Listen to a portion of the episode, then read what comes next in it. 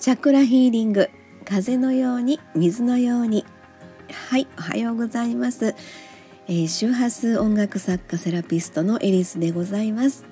はい、えー、当時の朝でございます。今日は12月22日、えー、昼が一番短いと言われてます。当時というねこのタイミングなんですけれども、えー、ちょっと午前中の収録ということで。うん、あの冬の朝は私とっても苦手でちょっと鼻声で大変失礼いたしますけれども、うん、今日はねやっぱり冬至っていうタイミングもあったので、えー、ちょっと収録してあの残しておきたいなということで、えー、収録ボタンポチッとしてみました。はい、えー、それでうんとまあ、先生術的に言うと当時のタイミングでですね太陽がヤギ座に移動するというタイミングでもあるんですよね。うん、でそれまで太陽が伊手座に滞在していたのがあの時間的に言うとこ、えー、今日のですね、えー、っと今日のというか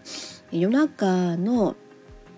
えー、昨日の夜中のあの日付が変わってすぐのタイミングだったんですね。12時。夜中0時59分がジャスト太陽がヤギ座に移動するというタイミングであったんですが、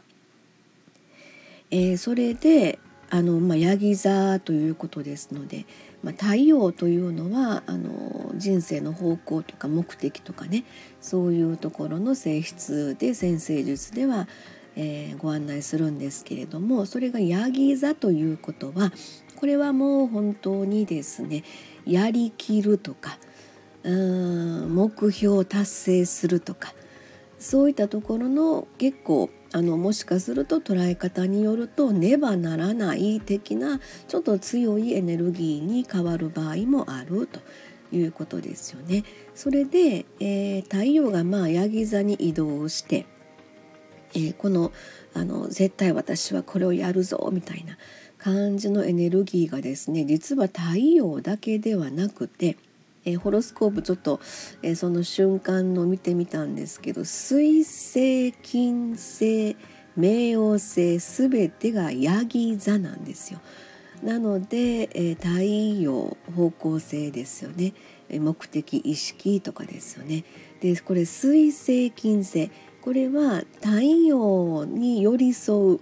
えー、助さん格さんのような役割なんですね。太陽がまああの水戸の黄門様だとしたらですねよっしゃこっち行くでっていうふうにまあ道をね決めはったとしたら水星金星は「はいかしこまりました行きますついていきますお供いたします」っていうふうな役目が水星金星。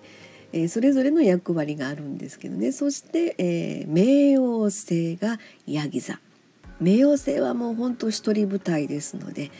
えー、この人がもう動いた時にはちょっとあの怖いという怖いって言いたくないんですけどね。そのぐらいのあの影響力がとても大きい冥王星。なんですけれども、えー、太陽のヤギ座がさあこっち行くでっていう風に道を決めはったら彗星はですねじゃあよっしゃ分かりました。じゃああの顧問様こちらどのようにしていきましょうか？って誰とつながっていきましょうか？とかどういうふうに通信関係は発信していきましょうかみたいな。それが水星さんの役目。それがヤギ座ですのでこうした方がいいですね。こうしなければいけないですね。的な。割とカチッとこうプララプログラミングをしっかりと立てて、えー、それをあの遂行していくみたいな感じかなって、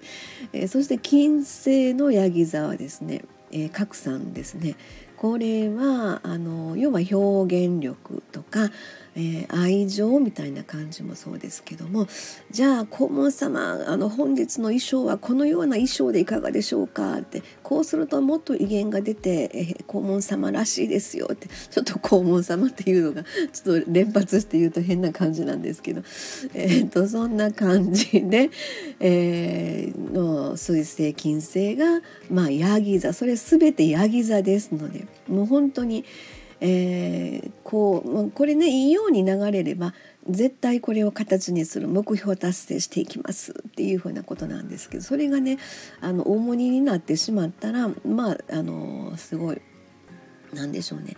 こうしなければいけないんだ。どうしよう。私できないわ。みたいになってしまうとこれまた重くなってしまうので。それはあのおそらくその人の他に持ってる、えー、その人のそもそものホロスコープ出生のホロスコープによってそれらがね何、えー、て言うのかな。あの柔軟性を伴ってそれを受け入れができる方なのか。それとも「あそうか。私こうやからこうしなければいけないだうー」って年末やのに忙しいのにできへんどうしようわみたいな感じになってしまう場合もあるというふうなそんな見方ができるんですよね。そして今日のこの冬至というのがやっぱり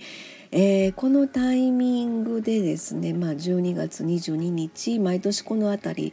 えー、毎年この、えーと、ヤギ座がね太陽がヤギ座に移動するこのタイミングなんですけれどもあの今年この2021年に限ってはやっぱりねあの今までの当時とは違う何かの一つの決断みたいなことがねすごく重くのしかかるんではないかなというふうなちょっと私は感じてるんですね。えー、ずっとねこのここ数日、うん、それとも1週間以上前からかなあ満月も挟んでますのでねずっとなんかわさわさわさわさずっとしてたんですよね。なんとなくあこれはまあ天体のねそういった、まあ、天体からすれば一つのルーティンなんですけれども、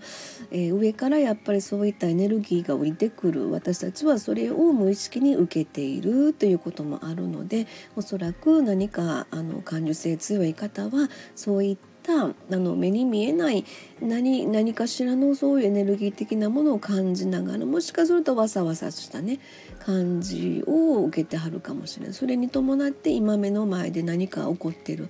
人間関係で何かちょっと嫌だなと思うことが起こってるとかねそういうことがあるかもしれないんですけどこれも不思議なんですけどね。あの私はまあそういったところであのセラピストっていうお仕事もさせてもらってますのでたまたまちょっと昨日ね耳に入ったあの、えっとまあ、お話で人間関係で幼なじみの人がすごく自分に対してなんか嫌がらせをしてくるみたいな感じの話も耳に入ってきたんです。でおそらく、まあ、あの嫌がらせをしてくる方のえー、おそらく、まあ、インナーチャイルド的な何かしらのそういった、えー、エネルギー的な部分がおそらくあの、えー、不足してるというのかあのまあ整ってないというのかそれもですね実はホロスコープに出ていて、えー、この金星さっきのね助さん角さんのまあ角さんでも助さんでもいいんですけど金星ヤギ座これが実は逆行をしてるんですよね。これ金星って言ったら主にも愛情というところなのでこれが逆行してるということは本当にその部分でもしかその方が愛情不足でずっとこの、ね、人生生きてこられてる方でしたら、えー、ものすごくそこの部分が爆発してしまうんじゃないかなと思ったりするんですね。えー、そんな感じであのうん愛という一つの考え方捉え方に対して何かしら自分の思いがそこに備わないと、えー、そこの部分がもううんこんなはずではなかったのにっていうふうなことがもしかすると起こるかもしれないですよね。え、それもおそらく、まあ、天体の流れの一過性といったらあのその人の人生のねいろいろがあると思うんですけれども、えー、そういうところで自分の意思とは全く関係ないところで私たちはそういう十天体宇宙のエネルギーをすごく受けてるんだっていうことをねちょっとあのなんとなく感じていただけたらうんえー、もしかすると時が過ぎれば何かの変化というのが、えー、あるかもしれないっていうことですよね。今この瞬間の「うん」ってこう何か凝縮した思いがもしあるんだとすればあの一度全て手を離してみるということも一つの解決方法じゃないかなと思います。逃げていいと思います。えー、無理と思ったらえー、逃げてください。あ違うな。逃げてくださいっていうのもちょっと変ですよね。何かしらの,、まあ、あの心を一旦休めるということですね。それで誰かに話ができる人がいればその自分の思いを伝えて話して話をすることでだいぶね収まることもあると思いますのでね。ちょっと昨今本当に辛い悲しいあの事件というのか続いておりますので年末ね。えー、本当寒い あのこのタイミング寒い時期でもありますので私も冬の朝はとっても苦手なんですがこんな声で今日はあの 失礼しておりますけれども。はいえー、ということで、えー、今日は、えー、冬至というタイミングで昼の長さ昼の時間が、えー、と一番短い時間ですよタイミングですよということです。はい、えー、長くなりました。ではこの辺で終わりたいと思います。次回の収録まで失礼いたします。ありがとうございました。